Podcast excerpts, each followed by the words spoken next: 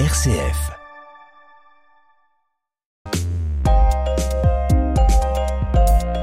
S'il est un type de mission spatiale dont l'utilité ne fait aucun doute pour personne, Joël, c'est bien celle consistant à dévier les astéroïdes ou bien les comètes susceptibles de frapper notre planète. C'est d'ailleurs le sujet de plusieurs films américains, hein, comme Armageddon ou Deep Impact.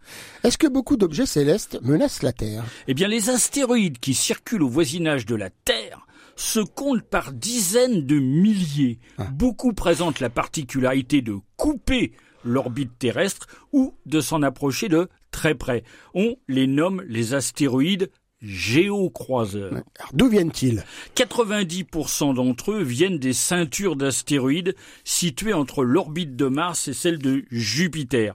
Dans ces ceintures se produisent des rencontres, des collisions entre objets, mais aussi des instabilités imputables à l'attraction des planètes ou bien des phénomènes de résonance se produisant entre astéroïdes. Peu à peu, l'orbite de certains astéroïdes se modifie, s'allonge, se rapproche du Soleil, de sorte qu'à terme, euh, la- majorité d'entre eux seront absorbés par le Soleil, mais d'autres frapperont la planète Mars, la Lune, la Terre ou Vénus. Et quelle est leur taille? Alors, moins d'un millier d'entre eux dépassent un kilomètre de diamètre. Ceux-là sont déjà catalogués. Mais plus de la moitié dépassent la taille de 150 mètres et plus. En 2005, le Congrès américain a demandé de les recenser, car un astéroïde de cette taille pourrait lui seul dévaster un territoire aussi grand qu'un pays d'Europe. Ah oui. Et quels sont les derniers impacts connus ayant frappé la Terre Alors l'événement le plus spectaculaire, et qui reste d'ailleurs le, le plus mystérieux, a eu lieu le 30 juin 1908 au matin au nord-ouest du lac Baïkal, hein, de- dans, en Sibérie, euh, dans une région de la Sibérie orientale, à 800 km au nord-ouest du lac. Près de 60 millions d'arbres ont été soufflés sur une superficie de 2000 km en forme de cœur. Des troupeaux entiers de rennes ont été anéantis. Le bruit de l'explosion se fit entendre à 1000 km. La secousse a été enregistrée par des sismographes jusqu'au Royaume-Uni. Aujourd'hui, on imagine euh, pareil impact sur une grande métropole Mais oui, le nuage de poussière soulevé par l'explosion est resté dans la haute atmosphère plusieurs semaines, créant d'ailleurs des, des, des couchers de soleil brillamment colorés. Une onde de chaleur a balayé la végétation autour de l'épicentre sur 200 km. et quelle est la taille du cratère d'impact? Eh bien, paradoxalement, aucun cratère Ah. d'impact n'a été découvert. C'est vrai que la première commission d'enquête n'est parvenue sur place qu'en 1922, hein, l'expédition Kulik. Il semble que l'explosion soit imputable à un noyau de comète d'une cinquantaine de mètres de, de diamètre seulement, hein, 50 mètres, hein, qui se serait désintégré avant de toucher le sol. Et depuis, existe-t-il des impacts plus récents? Alors le phénomène le plus spectaculaire a eu lieu le 15 février 2013 dans l'Oural, toujours près de la ville de Tcheliabinsk. Ouais, ça, je me souviens bien. Je me souviens surtout avoir vu les images. Plusieurs caméras, taxis, vidéosurveillance ont filmé l'événement. Oui, une- un météore intensément lumineux à travers le ciel, le ciel du matin, laissant derrière lui une longue traînée un peu fumeuse, nuageuse. hein. L'onde de choc hypersonique a brisé les vitres de milliers de bâtiments, faisant pas moins de 1600 blessés, principalement touchés euh, par les éclats de verre. Ah oui, oui. Et quelle était la vitesse de ce météore? De l'ordre de 17 km par seconde. Ici comme pour Tunguska, l'objet s'est désintégré à 23 000 mètres d'altitude. Mais les études indiquent que le bolide, qui ne mesurait que 20 mètres de diamètre, a libéré une énergie équivalente à 30 fois la bombe d'Hiroshima.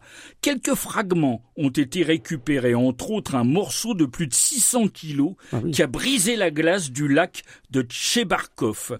Euh, un nuage de débris généré par l'explosion a ici encore stagné dans la haute atmosphère et n'a disparu que plusieurs mois plus tard. Et Je suppose que cette année, plusieurs objets de bonne taille se sont approchés de la Terre. Oui, sept objets potentiellement dangereux sont passés en 2022 à moins de 5 millions de kilomètres de la Terre.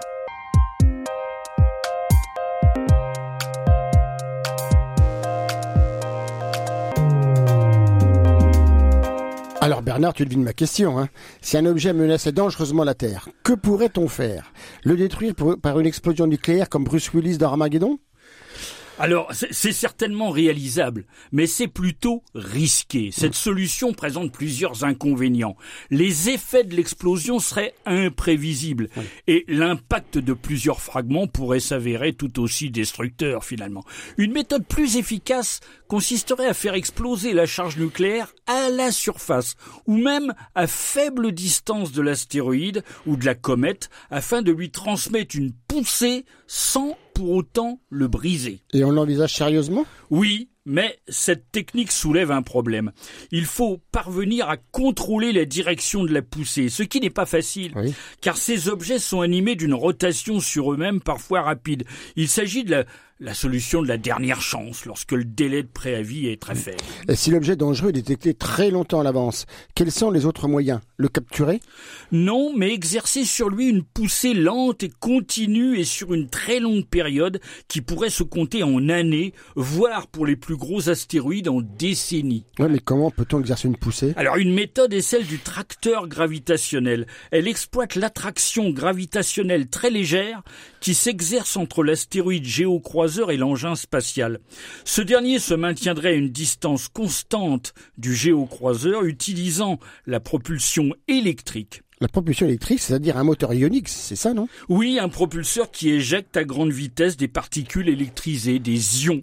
La poussée est évidemment très faible, hein, quelques centaines de grammes, mais elle peut s'exercer durant plusieurs années avec une consommation de combustible extrêmement faible. Et la poussée empêche l'engin de se rapprocher de l'astéroïde, c'est ça? Oui, c'est ça, mais pas seulement. Par sa masse, l'engin spatial exerce une légère attraction sur l'astéroïde qui, au cours du temps, voit son orbite se modifier très légèrement. Selon un calcul, un engin spatial de 20 tonnes pourrait dévier notablement un astéroïde de 200 mètres euh, de diamètre hein, en mmh. séjournant durant un an près de lui, mais à condition quand même d'effectuer cette opération 20 ans ah avant la collision prévue.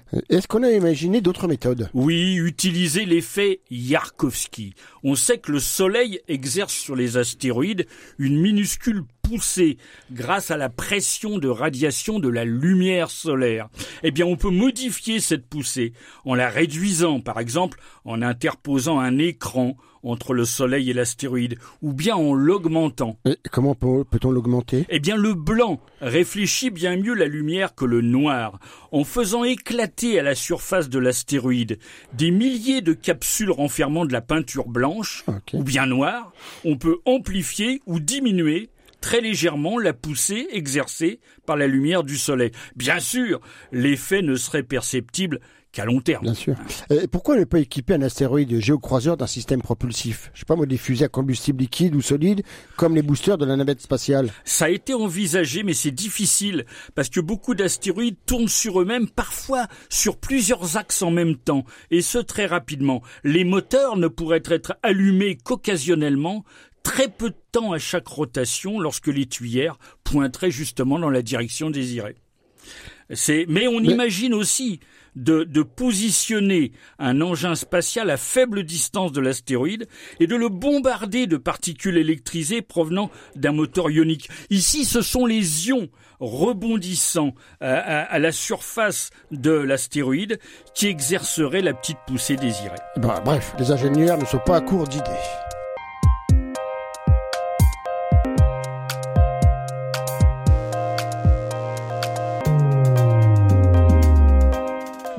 En ce qui concerne les objets célestes qui menacent la Terre et qui mesurent moins de 200 mètres de taille, c'est-à-dire la grande majorité de ceux qui croisent l'orbite de la Terre, la solution la plus simple, la plus réaliste, la plus prometteuse, la plus immédiate, consiste à les dévier au moyen d'une poussée unique, provoquée par l'impact d'un engin de quelques centaines de kilos seulement, mais animé d'une très grande vitesse. Et c'est là l'objectif de la mission DART que vient d'accomplir l'agence américaine. Oui, la NASA a lancé fin novembre 2021 la sonde spatiale DART d'une masse de 550 kg, laquelle a frappé le 26 septembre dernier le petit astéroïde Dimorphos à la vitesse de 20 000 km heure. Et Dimorphos risquait de frapper la Terre? Non, non. Au moment de la collision, l'astéroïde Didymos et son petit satellite Dimorphos, la cible choisie, hein, mmh. gravitaient de concert à environ 11 millions de kilomètres de la Terre.